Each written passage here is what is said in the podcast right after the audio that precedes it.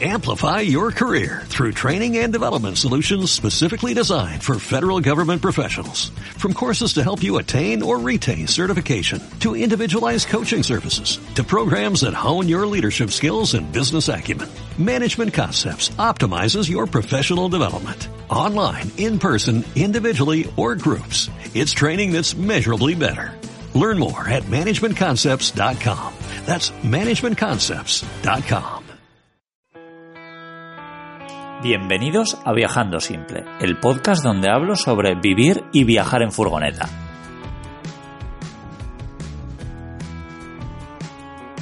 Yo soy Íñigo y grabo estos episodios mientras recorro Europa con mi casa a cuestas.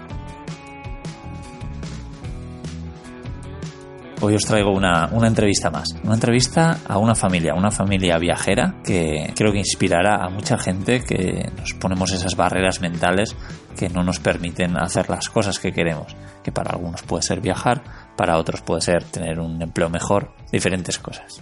Os recuerdo que el patrocinador de este programa es Cómo vivir y viajar en furgoneta la guía camper que he escrito con los aprendizajes que he tenido en mis seis furgonetas camper diferentes en todos estos años.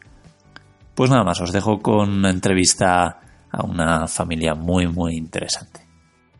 Bueno, hoy os traigo a unos paisanos míos también, a John, a Nina y a Bianca, que ahora mismo están en Etiopía viajando con su Toyota Land Cruiser. Opa, John, ¿cómo estáis? Opa, pues bien, aquí andamos, haciendo una pequeña vueltita por el mundo, como digo yo.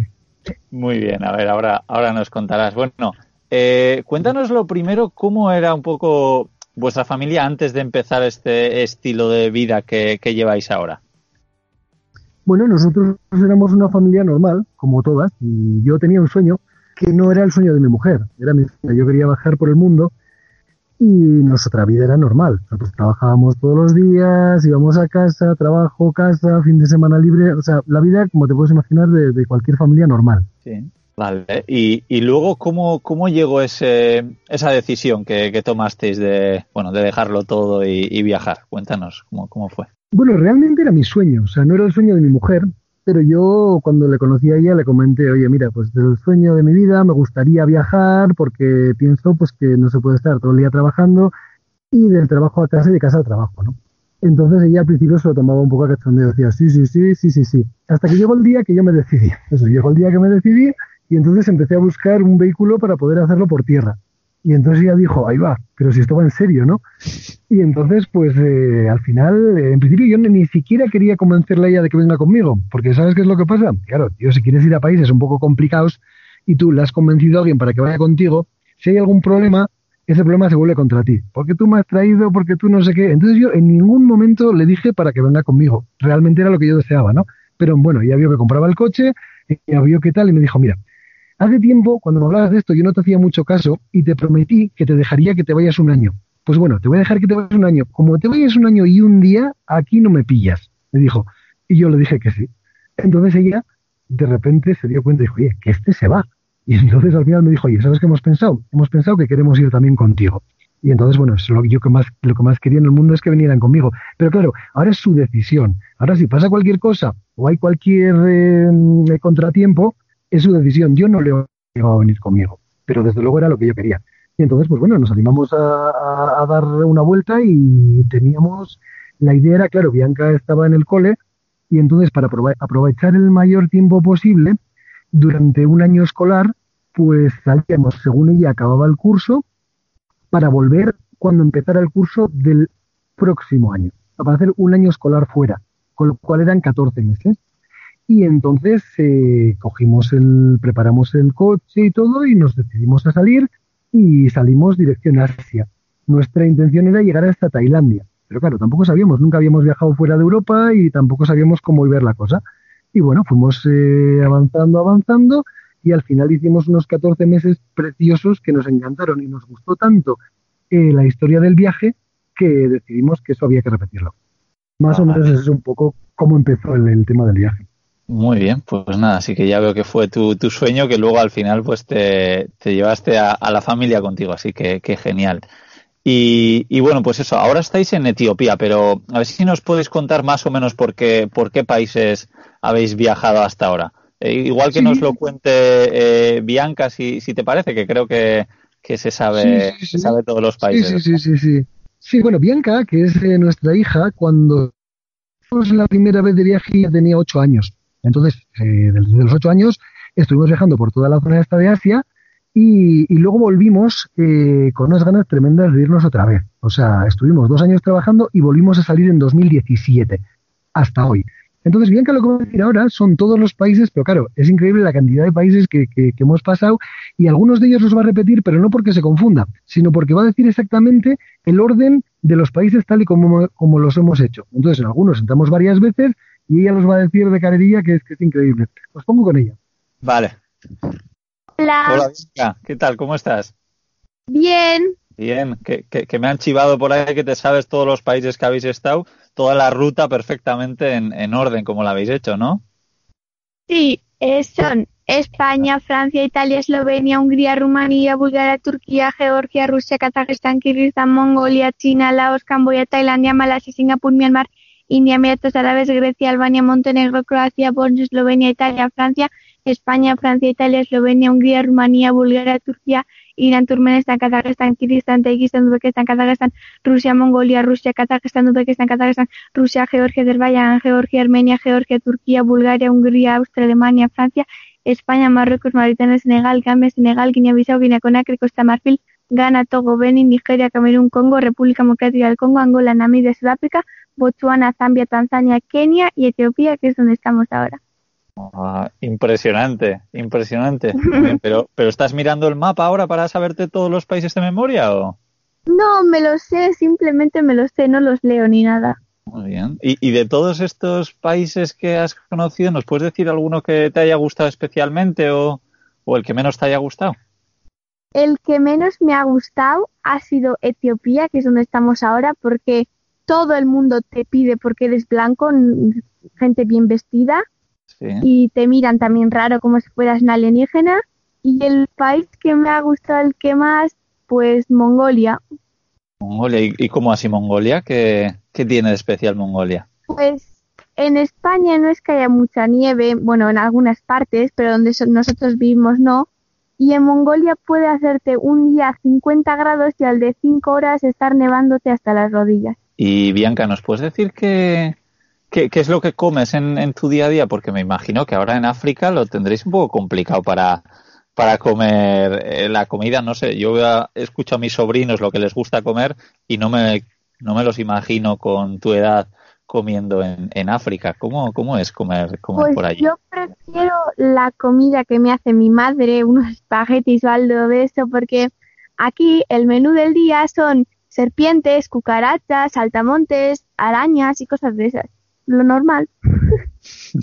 ¿Y, has probado algo, algo de eso? No, yo no, pero mi padre sí. Y luego, mm, no, no, es, es asqueroso. Y Bianca, ¿nos, nos quieres contar eh, alguna anécdota que os haya pasado en todos estos años viajando?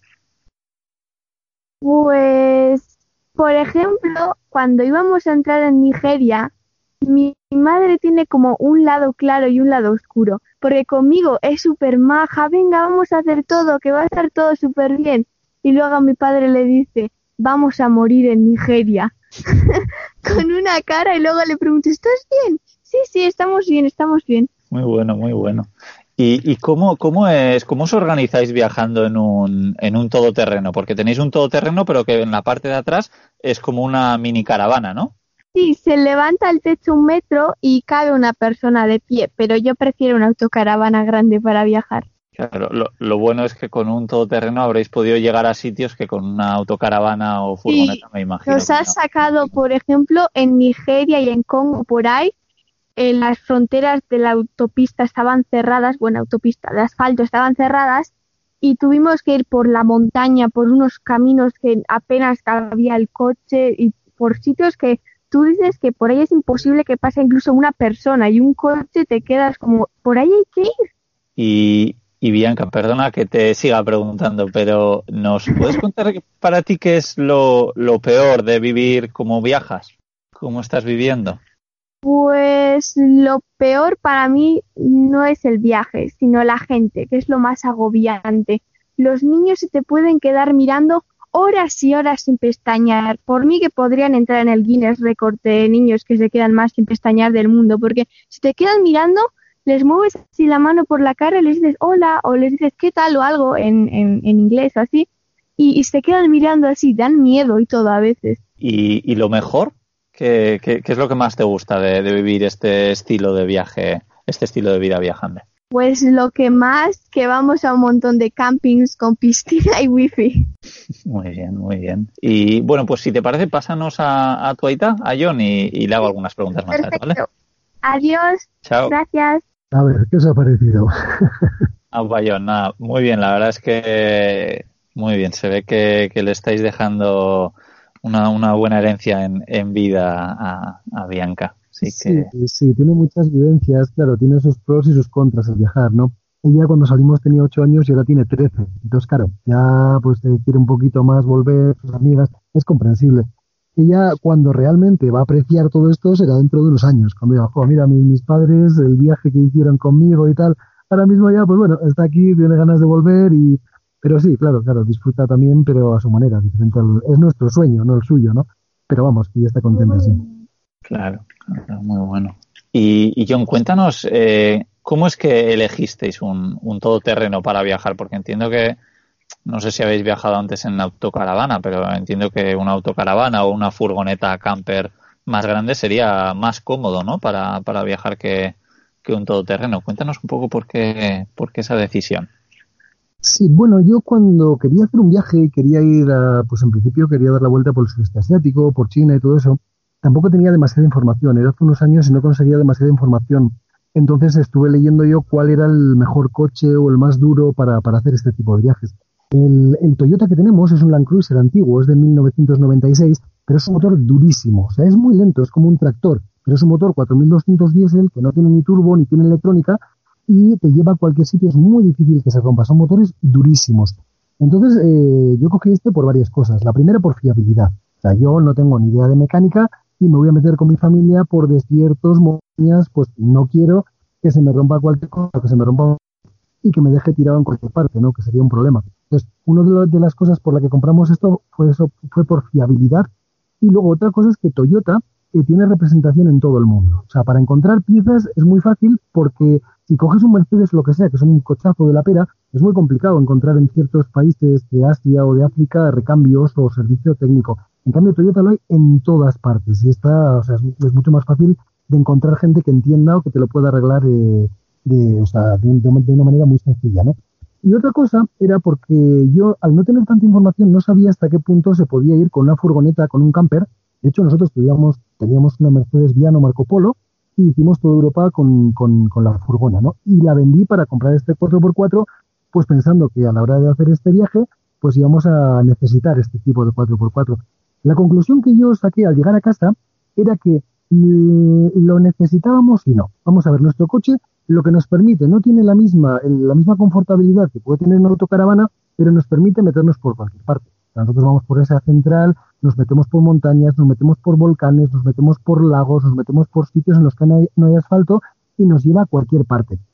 Sí que es verdad que lo que me di cuenta después es que hay gente que va incluso con autocaravanas, ya no te hablo de campers, o con autocaravanas grandes y se hace más o menos la misma vuelta que nos pudimos hacer nosotros. Eso sí, tiene que buscar carreteras asfaltadas que las hay. Entonces, si tú quieres ir hasta Tailandia, puedes perfectamente ir y hemos encontrado mucha gente que va con autocaravanas grandes, pero te tienes que meter en Rusia y tirar toda la carretera transiberiana, que es parecida a, lo que es la vía del tren, la ruta del tren transiberiano, que es todo asfalto y llegas prácticamente hasta Mongolia.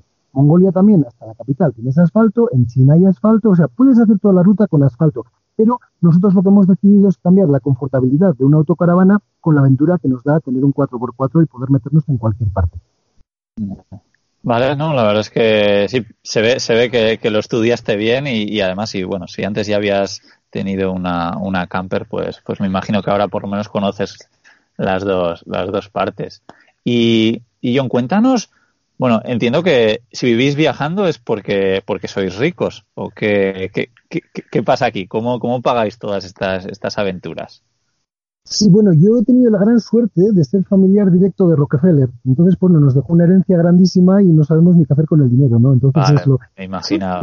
Eso es, Eso es lo que debe pensar mucha gente, ¿no? La gente hace cálculos, dice, oye, yo me voy 15 días de vacaciones, me gasto 3.000 euros, o sea, estos tienen que tener un montón de dinero, pero nada más lejos de la, de la realidad. O sea, nosotros vivimos, dormimos, comemos y hacemos todo en nuestro Toyota. O sea, es una, como una autocaravana y compramos en los mercados de, los pueblos, compramos en supermercados cuando los hay, dormimos aquí, con lo cual nosotros gastamos menos dinero del que gastamos viviendo en nuestra casa.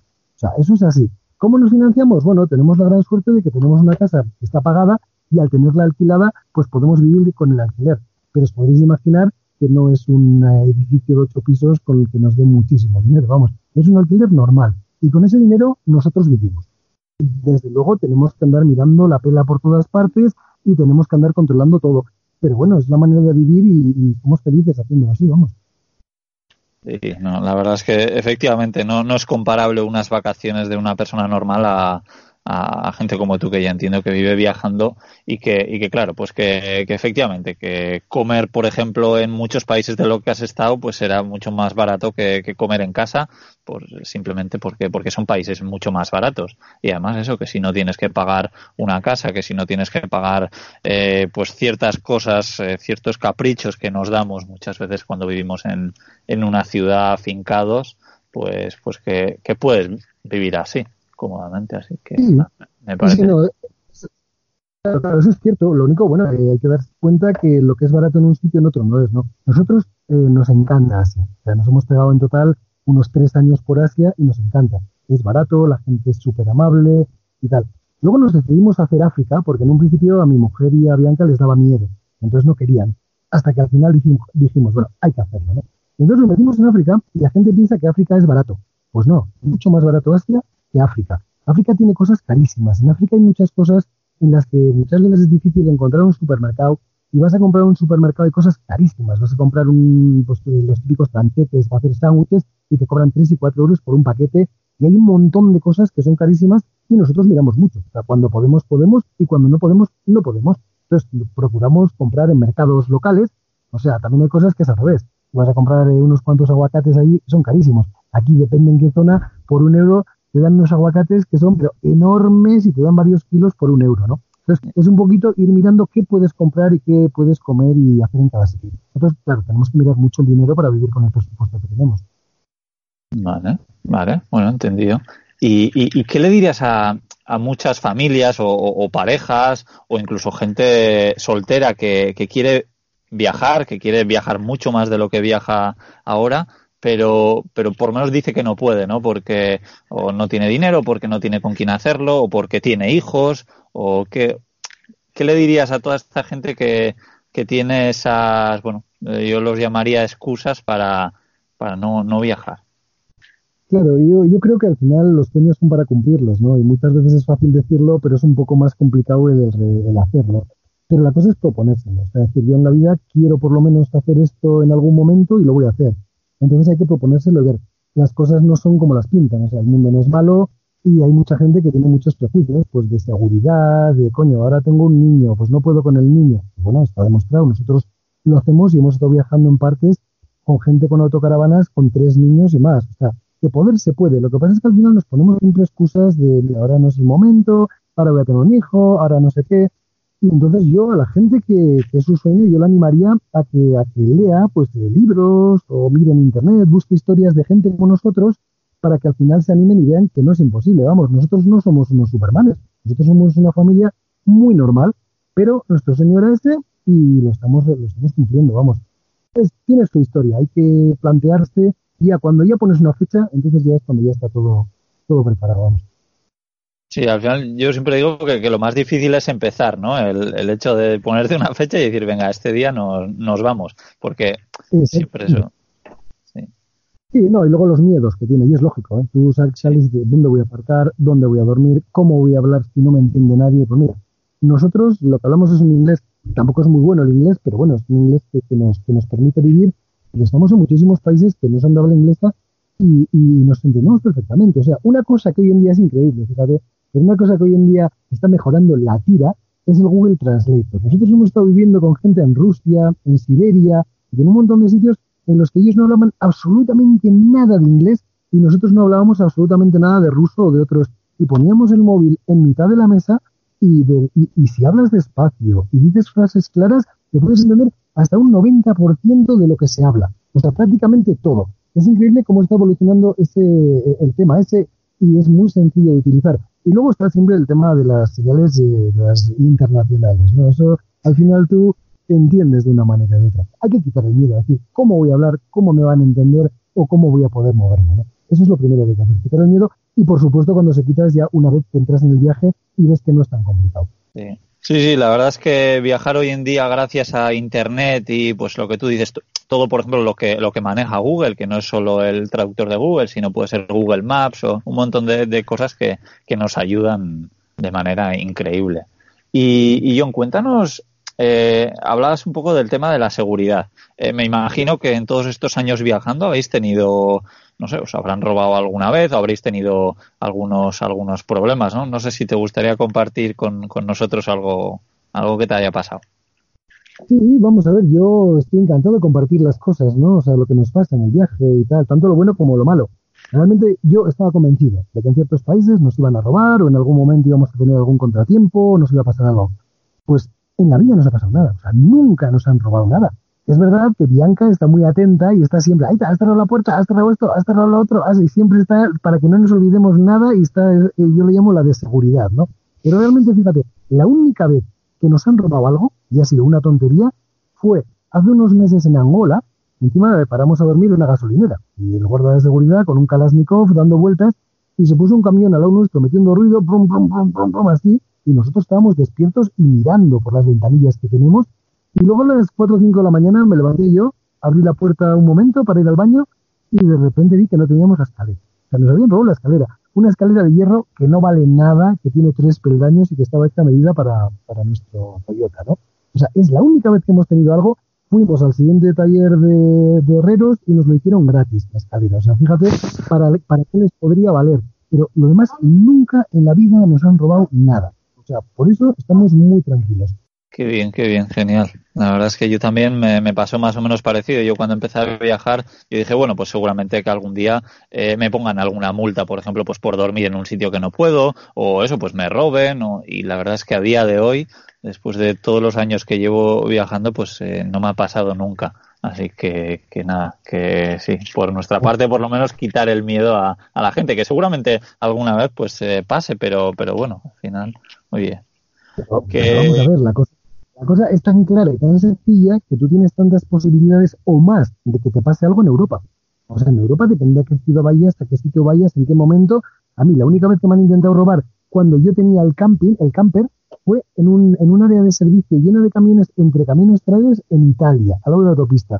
Y había unos eh, allí y, oí unos ruidos, clan, clan, clan, y estábamos con el techo levantado y todo, y nos intentaron robar en, en Italia, cosa que no nos ha pasado en todo Asia ni en todo África, vamos. Eh, impresionante.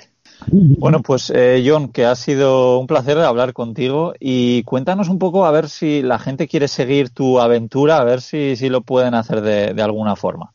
Y bueno, nosotros empezamos como mucha gente, empezamos con un blog, pero al final es mucho trabajo, es mucho curro y al final, bueno, paramos de, con, el, tema del blog. Pero sí que tenemos eh, una página de Instagram y Facebook que se llama Viajar con Veo Es todo seguido, Viajar con Veo esto era por el tema del juego del Veo Veo, ¿no? Cuando Bianca tenía ocho años y íbamos, Veo Veo, ¿qué ves? Pues tenemos miles y miles de kilómetros jugando al Veo Veo en diferentes paisajes, ¿no? Imagínate en Rusia que ves un tanque ruso o en Mongolia que ves un yak, o, sea, cambiaban los paisajes y las cosas de, una manera brutal, ¿no? Entonces, por eso el nombre de viajar con Veo Veo. Vale, vale, genial. Pues nada, lo dejaré apuntado en las notas del programa para todo el mundo que, quiera seguir eh, vuestras aventuras por, por África.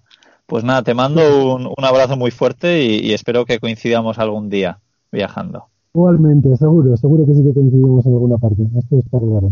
Vale, John, pues nada, es que ricasco. Agur. Sí, vale, agur, agur. Pues nada, espero que os haya gustado mucho esta entrevista con esta familia tan tan especial y nada, recordaros que compartáis este, este podcast con cualquier persona, con cualquier familia que creáis que esto le, le, puede le pueda venir bien y nada, os dejo eh, los enlaces a sus redes sociales en la descripción del programa y también están en, mi página web en viajandosimple.com donde por supuesto encontraréis mi, mi libro Cómo vivir y viajar en furgoneta.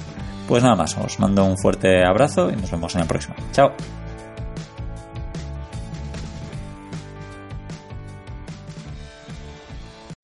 Amplify your career through training and development solutions specifically designed for federal government professionals. From courses to help you attain or retain certification, to individualized coaching services, to programs that hone your leadership skills and business acumen, Management Concepts optimizes your professional development. Online, in person, individually, or groups, it's training that's measurably better.